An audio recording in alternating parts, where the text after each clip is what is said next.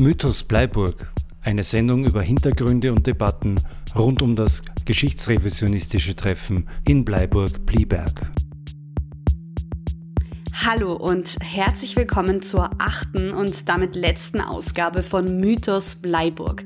Mein Name ist Alice Baumgartner und zusammen mit dem Arbeitskreis Bleiburg-Plieberg habe ich in den letzten sieben Sendungen versucht, einen Überblick über die Hintergründe und Debatten rund um das Bleiburg-Treffen zu schaffen.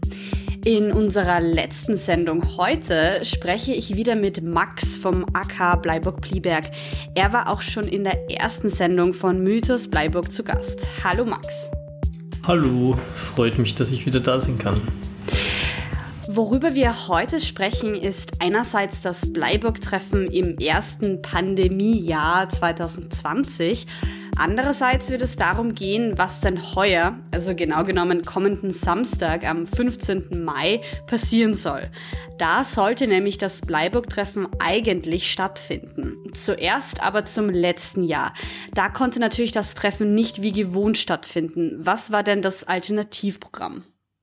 Ähm, vielleicht bevor wir aufs Alternativprogramm von letztem Jahr eingehen, vielleicht noch kurz ein, zwei Sätze zu, ähm, zum Treffen, generell bevor das Treffen überhaupt in, die, in dieser alternativen Form stattgefunden hat. Ähm, es war wie in den letzten Jahren immer wieder ein Verwirrspiel der Behörden. Ähm, es wird sehr hin und her geschoben, dann hat es eine Anmeldung gegeben, hat es keine Anmeldung gegeben. Lange hat es geheißen, das Treffen wird stattfinden.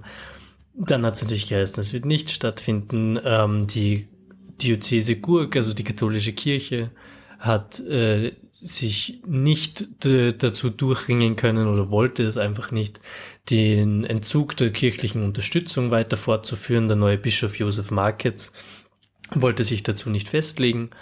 Und dann war Corona und dann hat es geheißen, das Treffen kann nicht stattfinden. Und das war dann die Gelegenheit, wo sich alle wieder komplett aus der Affäre gezogen haben. Das war so die Gelegenheit. Ähm, es hat das Alternativprogramm gegeben. Äh, Teil davon war die Kranzniederlegung vom kroatischen Botschafter. Da werde ich dann nachher gleich noch was dazu sagen. Daraufhin hat die Polizei gesagt, ah, das ist keine Versammlung, das ist eine Verbalnotenfeier, weil der kroatische Botschafter kommt, wir können nichts machen. Gleichzeitig war ein Teil vom Alternativprogramm ein Totengebet von einem Priester, woraufhin die Kirche gesagt hat, ah, da haben wir nichts mitzureden, weil da können wir eh nichts machen, ein Gebet können wir nicht verbieten. Das war dann die Situation. Der größere Rahmen von dem Alternativprogramm war eben, wie gesagt, eine zwei Kranzniederlegungen. Einerseits vom Bleiburger Ehrenzug ähm, und andererseits vom kroatischen Botschafter, der einen Kranz niederlegt, der vom kroatischen Parlamentspräsidenten gespendet wurde. Gleichzeitig hat es verschiedene Treffen, äh, verschiedene Gedenken in Kroatien gegeben, mindestens sechs verschiedene eine Kranzniederlegung am Friedhof in Zagreb, am Mirogoj-Friedhof mit, äh, mit kroatische äh, PolitikerInnen. Und es hat eine Messe ähm, in der Kathedrale in Sarajevo gegeben, die der Bischof Vinko Puljic gehalten hat, der eigentlich die Messe in Bleiburg halten hätte sollen. Ähm, genau, das war die Situation.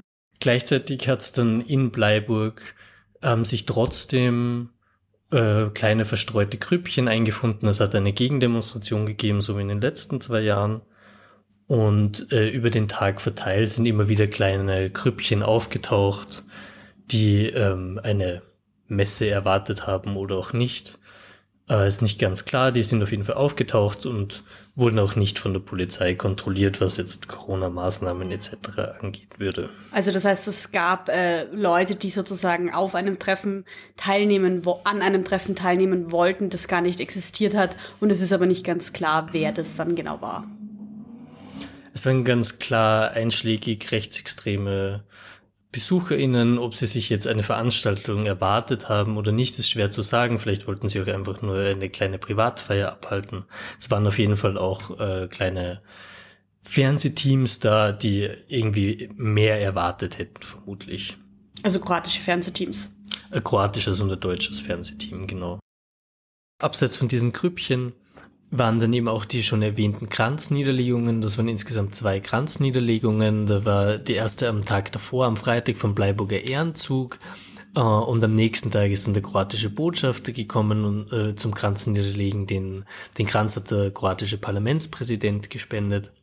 Äh, der kroatische Botschafter ist schon um 7.15 Uhr oder so in der Früh gekommen. Gleichzeitig hat es auch Kranzniederlegungen oder unter Teilnahme der deutschen nationalen Traditionsverbände gegeben, die natürlich da nicht fehlen dürfen. In Kombination mit diesen Grüppchen hat sich dann auch ganz gut gezeigt, was dieses Treffen ausmacht oder es wird so sehr darauf reduziert, wer kommt dann, wenn das Treffen eigentlich verboten ist. Ähm, und das zeigt sich ganz klar. Es hat ein Gebet von einem Priester gegeben, der Bleiburger Ehrenzug legt hin, die kroatische offizielle Politik legt einen Kranz hin, rechtsextreme deutsche nationale Vereine kommen und gleichzeitig eben diese Grüppchen von einschlägig Rechtsextremen bis äh, Neonazis. In den vergangenen Jahren gab es ja auch immer Gegenproteste gegen das Bleiburg-Treffen. Wie war das denn letztes Jahr? Also wie schon erwähnt, es hat äh, letztes Jahr auch eine kleine Demonstration gegeben, die schon um einiges vorher angemeldet gewesen ist, wie schon in den letzten Jahren. Äh, die Demonstration ist auch relativ nah am Feld bei der Gedenkstätte gewesen, hat dort ihren Abschluss gefunden, dort ist dort gestanden. Ähm, was vielleicht für die kleinen Krüppchen spricht, da hat es natürlich diese, diese Krüppchen an an Besucher, die da vorbeigekommen sind, sind da direkt dran vorbei und was dann natürlich unter anderem für diese Grüppchen äh, spricht oder sehr bezeichnend ist, nicht für diese spricht, sondern sehr bezeichnend ist, dass eine dieser Gruppe zuerst versucht hat, die Demonstration anzugreifen, mit dem Auto anzufahren. Ähm, gleichzeitig ein anderes Mitglied dieser Gruppe äh, die Demonstration beschimpft hat mit dem äh, mit der Aussage, wenn es die wenigstens alle eingesperrt hätten in Treblinka, hätten wir Ruhe jetzt. Zitat Ende. Also das heißt in Bezug auf das Vernichtungslager Treblinka. Genau.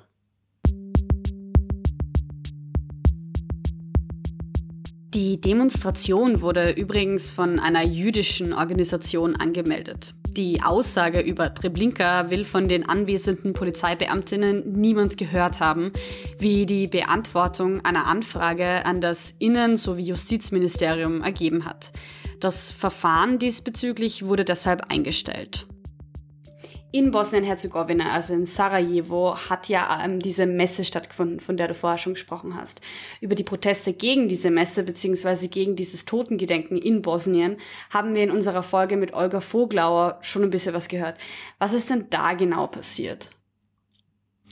Also was genau passiert ist, ist ganz einfach erklärt. Ähm, das Alternativprogramm war, wie gesagt, äh, Gedenkmesse in der Kathedrale von Sarajevo ähm, und man merkt dann, was er passiert, wenn dieses ganze Treffen nicht mehr in dem, in diesem österreichischen Kontext stattfindet. Es hat die äh, Messe stattgefunden, und es hat eine Gegendemonstration gegeben, wo ähm, um die 5000 Leute sich in, gegen diese Gegendemonstration gegen diese Messe beteiligt haben. Ähm, der bosnische, das bosnische ähm, Staatspräsidium, das ja aus drei Präsidenten besteht, hat sich ähm, einstimmig gegen diese Messe ausgesprochen. Ähm, in den Tagen vor der Messe wurden in ganz Sarajevo Plakate aufgestellt mit Informationen und Bildern von ähm, äh, Hinrichtungen durch die Ustascha in den letzten Kriegstagen. Also das hat es hat eine sehr große Gegenwehr gegeben gegen diese Messe in Sarajevo. Was natürlich im großen Gegensatz zur Kärntner Situation steht, wie ja vor allem Olga Voglauer auch erzählt hat, ne, wo es ja eigentlich kaum einen Aufschrei gibt. Genau. Wie war denn dann die Situation in Zagreb bzw. Kroatien, wo ja auch mehrere Feiern stattgefunden haben bezüglich Bleiburg? Ähm, die Situation in Kroatien war relativ ruhig, da kann das Ganze stattfinden. Wie gesagt, es hat mindestens sechs, äh, sieben verschiedene Gedenkkundgebungen oder Gedenken gegeben von ja, von dem Süden Kroatien bis in Nordwesten rauf mit der rege Beteiligung der Kirche und ähm, Faschisten. Da gibt's im Endeffekt nicht so viel zu sagen dazu. Sie waren, es war relativ ruhige Veranstaltungen, sehr viele kleine Veranstaltungen. Soll es aber heuer mit dem Treffen weitergehen?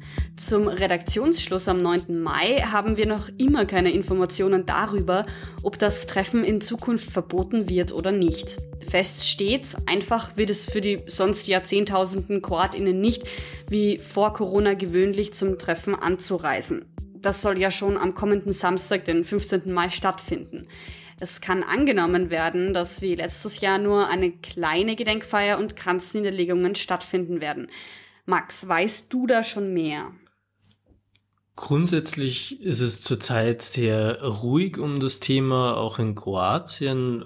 Wovon man auf jeden Fall, wie du schon gesagt hast, ausgehen kann, ist, dass es eine, so ein Alternativprogramm zum eigentlichen großen Gedenken gibt, so wie letztes Jahr. Das wird vermutlich auch so durchgezogen wieder.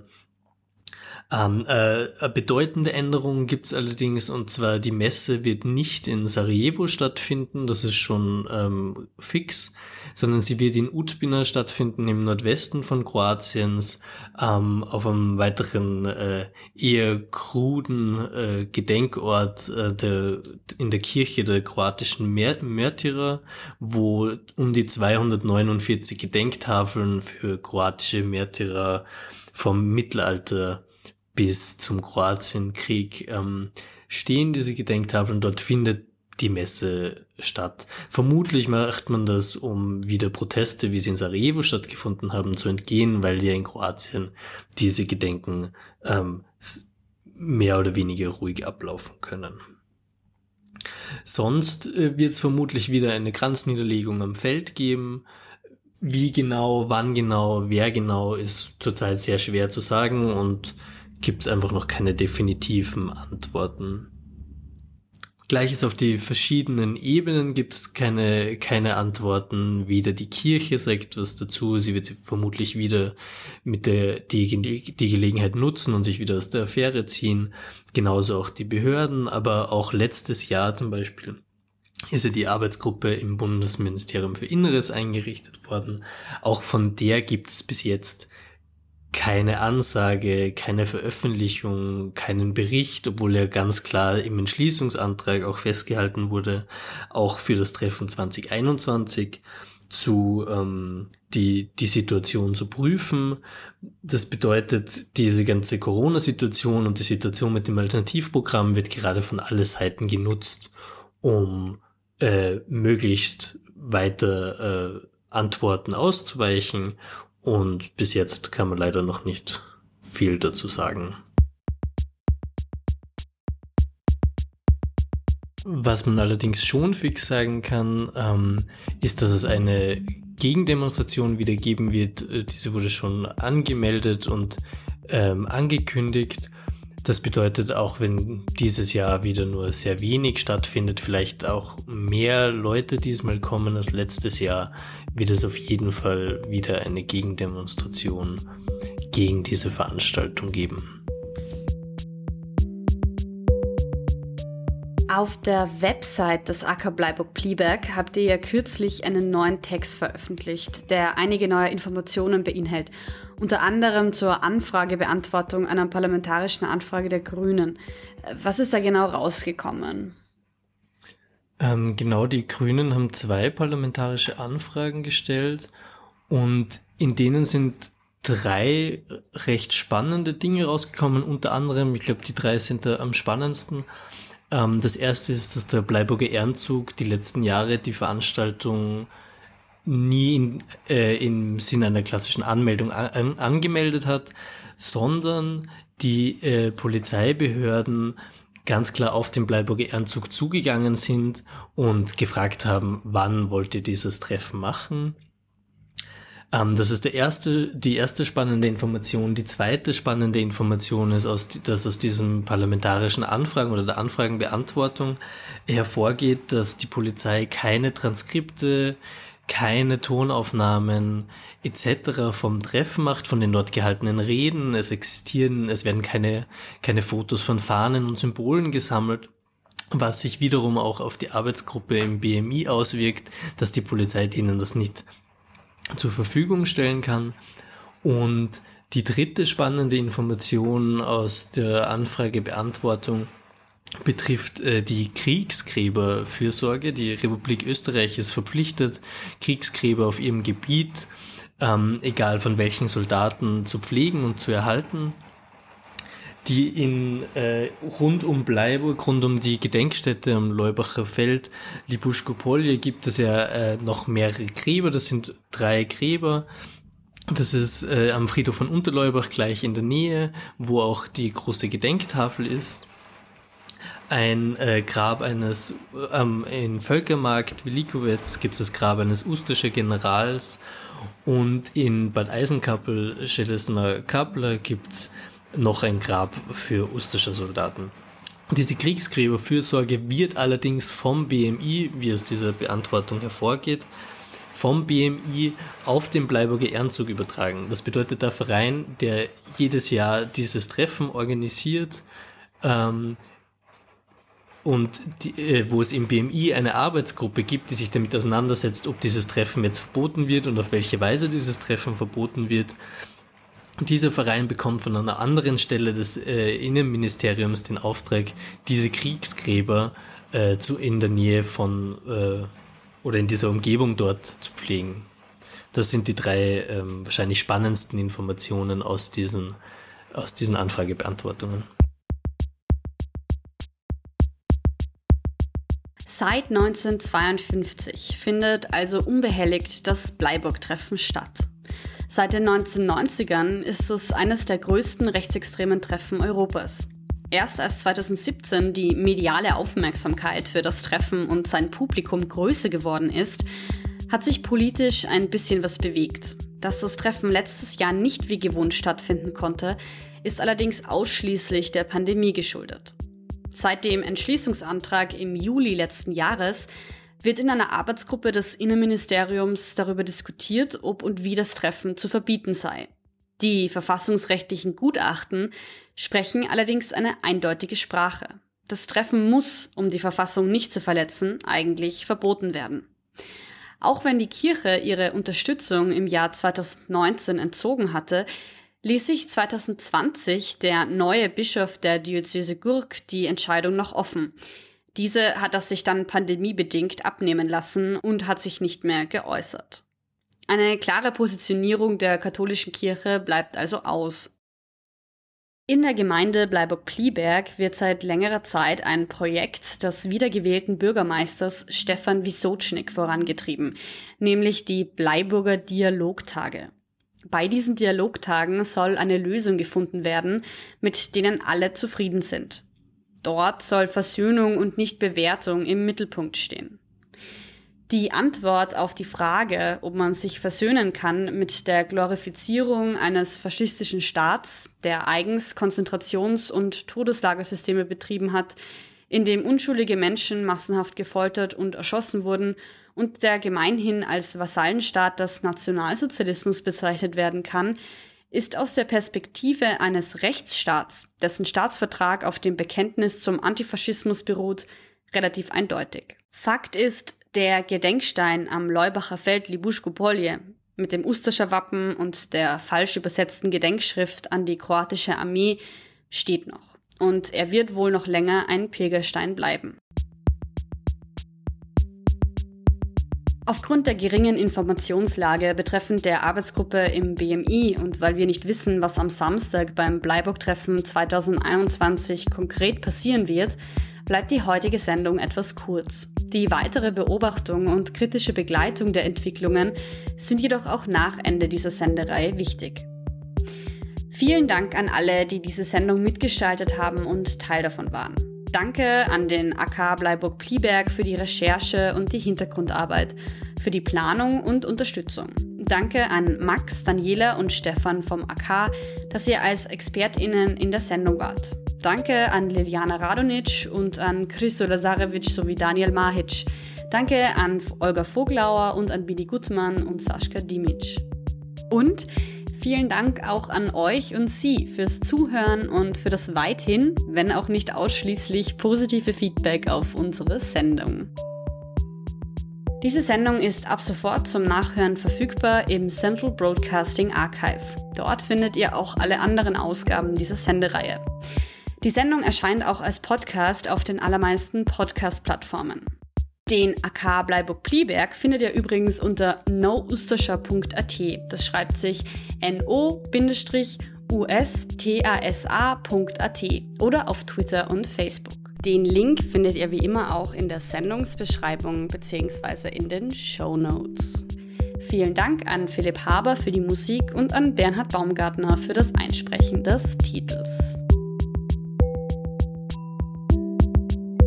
Mythos Bleiburg eine Sendung über Hintergründe und Debatten rund um das geschichtsrevisionistische Treffen in Bleiburg-Plieberg.